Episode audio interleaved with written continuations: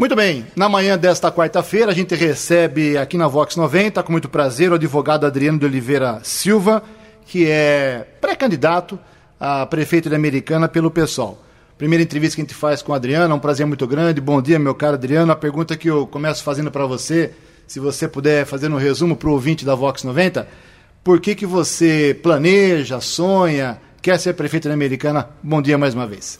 Bom dia, Jugensen. Bom dia aos telespectadores aqui da Rádio Vox 90. Essa questão de ser o, hoje, né, como pré-candidato a prefeito, não é uma questão individual no meu caso, é uma questão coletiva mesmo. Então eu não estou aqui, não é porque eu vim americano em 82, que comecei a é, trabalhar, ganhar dinheiro, que eu quero retribuir a cidade. Não, eu cheguei em 82 em Americana e logo em 83 eu tive que procurar emprego. E esse emprego foi na indústria Crom, uma metalúrgica.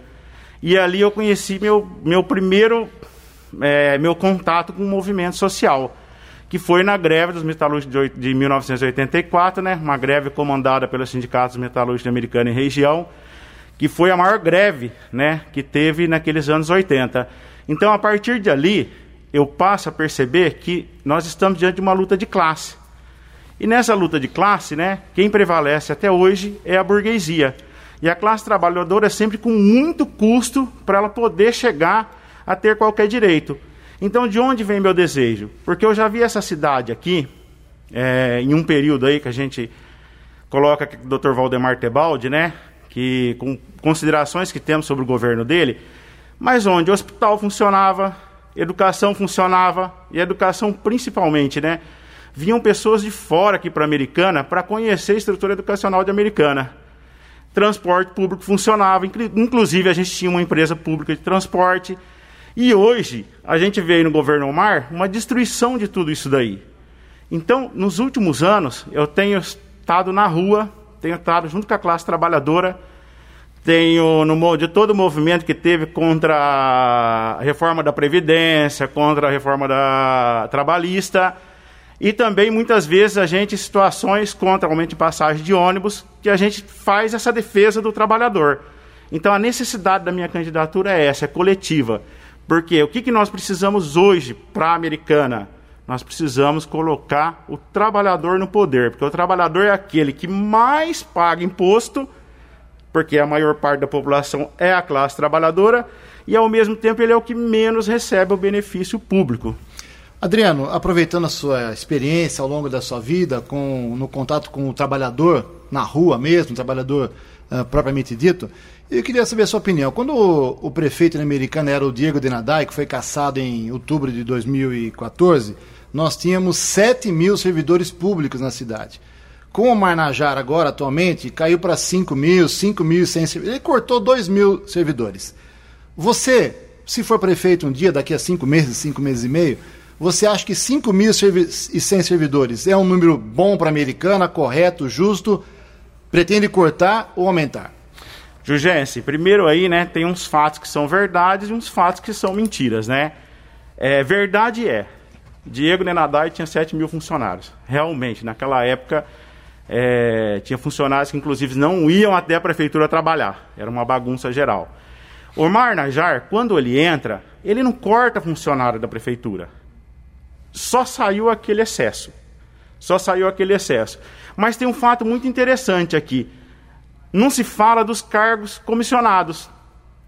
A quantidade de dinheiro que o Diego gastava com cargo comissionado, o Omar gasta o mesmo com menos. Por quê? Porque ele escolheu para ser comissionados para ele só a questão de quem ganha mais de 6 mil reais. Só o pessoal que ganha mais. Então, não tem diferença entre as administrações. Então, o que, que nós precisamos aqui? Nós precisamos dessa quantidade de funcionários que tem aí. E se você for analisar, precisamos até de mais. Porque na saúde hoje, a gente tem um déficit de 40 enfermeiros. Na educação, está provado, né, pela, pelo próprio Omar ele provou, né, que ele foi lá e demitiu os probatórios, que foi um erro grave para a cidade, né, e depois ele recontratou os mesmos probatórios e a mesma quantidade para a educação. Por quê? Porque falta funcionário na educação. Então a gente vai ter que reorganizar a cidade. Reorganizar. Se precisar ser contratado mais, vai. Mas vai ser o quê? Contratado por concurso público. Chega de terceirização. Muito bem, estamos conversando aqui na Vox 90, na manhã desta quarta-feira, com Adriano de Oliveira Silva, pré-candidato a prefeito da Americana pelo PSOL. A educação eu sei que é uma preocupação sua, do seu, da sua equipe, do seu pessoal que está próximo a você, e é de muita gente americana também. Eu fiz um levantamento rápido aqui eh, e queria saber o seguinte: se esses números te impressionam e se deixam seguros se você for prefeito. A americana tem 5 CIEPs, 5 EMFs, 17 EMEIs, um CAIC, uma EJA, enfim, uma estrutura muito grande e milhares de trabalhadores na educação. É suficiente ou é muita gente para pouca eficiência? Não, não. Primeiro falar da estrutura. A estrutura é boa. É boa, a estrutura é boa, a estrutura física, né? É... Só que hoje está sendo mal utilizada. Mal utilizada não é pelos professores, não é pelos diretores, não é pelos funcionários da educação. É mal utilizada pela secretária de educação e pelo Omar Najar. Porque eles não têm interesse em levar a educação para a periferia, para a classe trabalhadora. Não é o interesse deles. O interesse deles são as escolas particulares. Quando estava no auge a educação de americana, houve evasão de escolas particulares para matricular na pública. De repente começa a acabar isso daí. Porque se você for nas escolas hoje, você vai ver que os prédios estão destruídos, abandonados. Os SECs que bancam. Os pais vão lá, fazem a festa junina, arrecada dinheiro e banca a escola. Então o que está errado é isso daí. Então, assim, o dinheiro da educação no governo Marnajar, ele tem ido para o ralo. Né? Mas não tem ido para as escolas. Por quê? Como que pode faltar sabão, detergente, material de limpeza numa escola? Se só, só do Fundeb são 56 milhões. São 56 milhões. Então, assim, tem uma caixa preta na educação, que a gente vai abrir ela. Quando a minha esposa ficou como presidenta do Fundeb, só lá no Fundeb, Ju, nós conseguimos, fazendo assim, fazendo uma contabilidade, eu fiz junto com ela, que ela era presidenta, né, e o grupo do Fundeb, que existe um desvio de finalidade. O que é desvio de finalidade, né? Verba da educação é verba carimbada. E o caixa único, né? Acho que todo mundo já ouviu falar do caixa único, né? Tanto falaram mal do Diego e usam o caixa único até hoje, né? O Omar Najar. É o Omar e os Macrises, né? Porque eles ficam sempre escondidos ali, né? Mas eles estão no meio disso daí. Dá uma diferença em agosto de 2018 entre o que está contabilizado, era para ter um saldo de 18 milhões. Chegou o extrato bancário, tinha só 3 milhões na conta. Então, 15 milhões de educação até hoje a gente não sabe para onde foi. É uma denúncia muito grave. A gente espera que o Ministério Público, o Tribunal de Contas, tome atitude em cima disso, né? Foi feita a denúncia. Tá Ministério andamento. Público e Tribunal de Contas, está em andamento. Perfeito. Adriano, uh, o Fundeb, você falou, queria que você falasse rapidamente mais um pouquinho. O Fundeb, aqui em Americana, ele, você acha que ele é bom, é justo, é corretamente utilizado? Já você disse que acha que não é. Uh, e o que fazer com o Fundeb, então? O Fundeb hoje, né, aqui em Americana, ele é bom. Ele é bom e ele usa para pagamento da folha de pagamento, uh, pagamento dos professores, mais profissionais da educação que podem participar dessa folha de pagamento. Então, utilizando ele corretamente é bom, porque através dele dá até para a gente fazer um trabalho de valorizar os profissionais da educação. Eu falo aqui todos, né, que profissionais da educação, a servente é profissional da educação. Lógico. Né? Então, assim, hoje pensa, ah, o, o professor. Não, você chega na escola, tem uma secretária para te atender. Então, todos são profissionais da educação. Agora, o que acontece hoje? Além desse desvio que eu já te falei, que tirou uma grande verba da educação, ainda colocam na folha de pagamento da educação pessoas que não poderiam estar recebendo dinheiro pela educação. Entendi. Agora, Fundeb é necessário. Existe já da própria secretaria, informação de lá, de uma pessoa da secretaria, quando eu estava na comissão do Fundeb. Se não fosse aprovado o Fundeb, Jurgensen, a americana perdia 5 milhões. A americana perdia. Então, o Fundeb, que era assim, há tempos atrás, a americana pegava menos dinheiro do que passava para o fundo. Olha como mudou as coisas. Hoje a americana tem um déficit de 5 milhões. Muito bem, Adriano. Uh, se você for prefeito daqui a algum tempo, cinco meses e meio, seis meses, uh, você gostaria de ter, uh, caminhando ao seu lado, paralelamente, uh, a Câmara Municipal atual ou uma totalmente renovada? Porque em 2016 houve uma grande renovação.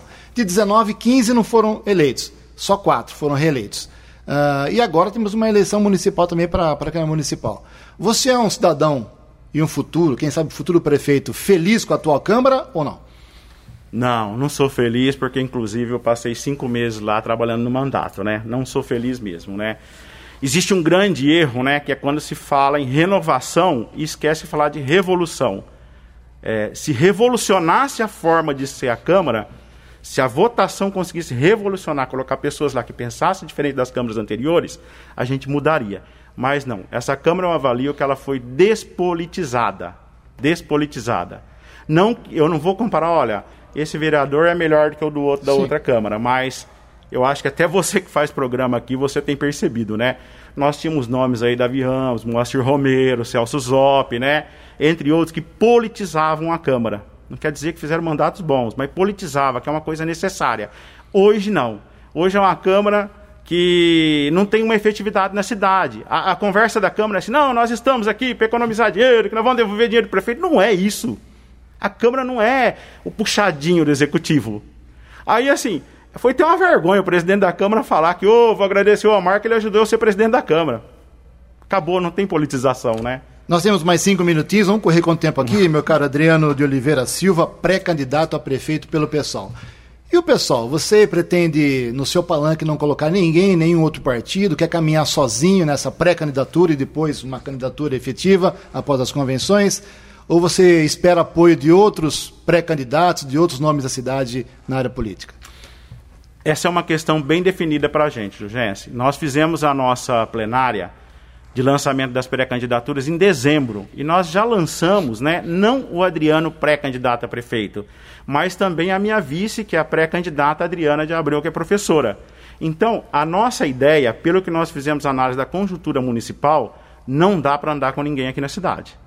Nós vamos caminhar, o pessoal vai caminhar sozinho, né? Sozinho em termos de partido e coligações. Mas o PSOL vai caminhar com a classe trabalhadora de Americana. Bom, uh, três minutinhos para encerrar a entrevista. Eu não posso encerrar sem fazer a pergunta que eu fiz para todos os outros entrevistados, que é em relação ao maior problema, concretamente, comprovadamente, de Americana, que é o DAI. Falta água, uh, estoura adutora, subadutora, água chega sem qualidade na, nas casas, nos comércios. Você, prefeito na Americana, qual é o seu pensamento sobre o DAI? E já emendo, é a favor ou contra a terceirização do DAI? Eu sou totalmente contrariado, contrário, né, eu e meu partido, à terceirização e à privatização, porque privatização não melhora nada, né? Privatização a gente vê hoje o valor que você paga da energia elétrica, o valor que você paga da telefonia e ainda você não consegue nem conversar, né? Sobre quando você tiver algum problema, você não consegue conversar com ninguém. Então o DAI, o DAI, ele é um patrimônio do povo de Americana. E a política do Omar dos Mais Crises foi uma política pensada e voltada para a destruição do DAI. Então as coisas que estão acontecendo aqui não são aleatórias. É uma política, é uma ideia.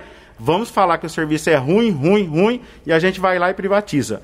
E já existe um monte de terceirizada no DAI. E quando, quando você fala assim, ah, não consegue resolver aquele problema da Campos Salles, é a terceirizada que está lá, não é o funcionário do DAI. Então a gente vai remodelar o DAI, mas vai continuar público. E quando a gente puder, a gente vai fazer concurso público, né? E vai ser, vai ser uma autarquia, um patrimônio do povo que vai favorecer a população de Americana. Porque o DAI já funcionou, a gente tem que lembrar disso, já funcionou. Ok, faltando um minutinho, rapidamente, uma última pergunta, meu caro Adriano.